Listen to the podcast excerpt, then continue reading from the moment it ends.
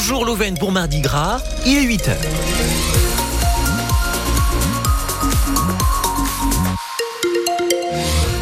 mais également journée mondiale de la radio. 8 heures seul écoute de France Bleu Pays d'Auvergne et j'ai déjà 40 secondes de retard. Alors Pascal Gauthier, nous le retrouvons pour les infos jusqu'à 14 degrés aujourd'hui sous le soleil.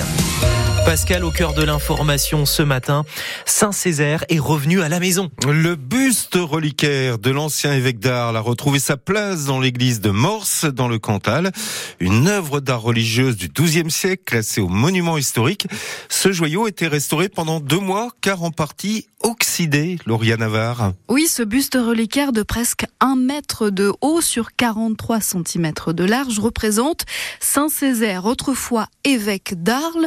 Et comme son nom l'indique, ce buste renferme les reliques du saint. Et là, il s'agit de son crâne, explique Véronique Breuil, conservatrice des antiquités et des objets d'art du Cantal. Il y a à peu près une dizaine d'années, le buste a été euh, exposé au Louvre et dans les euh, laboratoires euh, qui se trouvent sous le Louvre, une radio du buste a été faite et en effet, il y a bien un crâne à l'intérieur euh, du buste de Saint-Césaire, évêque d'Arles. Ce buste reliquaire de Saint-Césaire exposé au Louvre, c'est dire à quel point cette œuvre est inestimable. Il est en bois polychrome pour ce qu'on appelle les chairs, c'est-à-dire les mains, la tête, les cheveux. Et il est avec un décor en métal, argenté et doré, et des pierres semi-précieuses et de la verroterie. Pour ce qui est des vêtements du saint, il est magnifique. C'est quand même l'un des plus beaux objets du Cantal. Et il est protégé au titre des monuments historiques depuis 1898.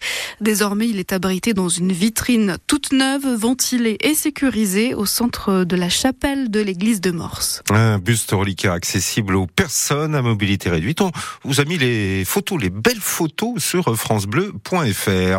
Ça va plutôt bien pour Michelin. L'équipementier clermontois annonce un bénéfice en légère baisse à 1 milliard 980 millions d'euros. Mais son résultat opérationnel bondit à 3 milliards 6. C'est un record. C'est grâce à une hausse des prix des pneus et à une augmentation des ventes dans les gammes supérieures. La CGT Michelin demande que les profits permettent de préserver tous les emplois et d'augmenter fortement les salaires. Sur les voitures électriques. Le leasing social est suspendu pour cette année et le bonus écologique est réduit. Le bonus passe de 5 000 à 4 000 euros pour les ménages les plus aisés.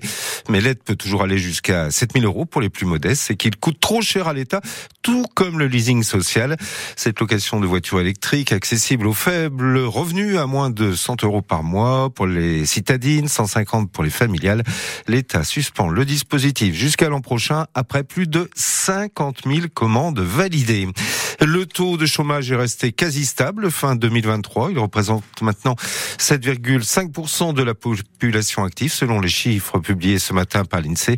2 300 000 personnes. Les syndicats agricoles ont rendez-vous avec le Premier ministre à l'approche du Salon de l'agriculture. C'est dix jours après la levée des blocages de tracteurs. Gabriel Attal reçoit cet après-midi les représentants de la FNSEA et des jeunes agriculteurs qui réclament du concret après les annonces faites par le gouvernement. Les syndicats agricoles qui seront aussi reçus par Emmanuel Macron pour la première fois depuis le début de la crise. Cyril Ardo. La coordination rurale et la confédération paysanne demain, avant les poids lourds des syndicats agricoles la semaine prochaine, FNSEA et jeunes agriculteurs. Des réunions comme avant chaque salon de l'agriculture, précise l'Elysée. Mais les enjeux sont cette année un peu différents. Arnaud Rousseau, le patron de la FNSEA, exhorte le gouvernement à des actes rapides. Il faut accélérer le tempo, répète-t-il, et indique au passage que la qualité de l'accueil du chef de l'État au salon en dépendra.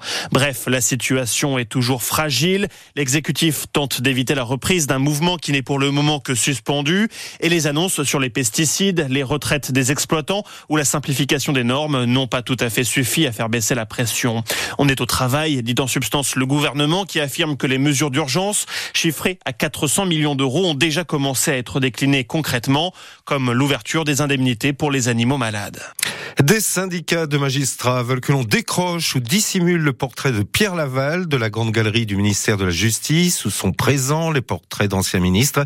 Euh, Pierre Laval, qui a été un éphémère ministre de la Justice avant de devenir le bras droit de Pétain, est l'une des principales figures de la collaboration avec les nazis. Lorsque le régime s'est installé à Vichy, les syndicats de la Cour d'appel de Paris vont donc rencontrer aujourd'hui l'actuel ministre, Éric Dupont-Moretti.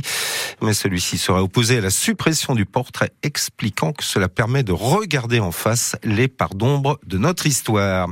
Les volleyeuses de Chamalières au sommet, elles jouent ce soir un quart de finale de la Coupe de France, une première pour les Panthères. Elles affrontent le pays d'Aix-Venel à 20h à la Maison des Sports de Clermont. Ça vaut bien d'accueillir leur entraîneur Atman Toumani dans quelques minutes.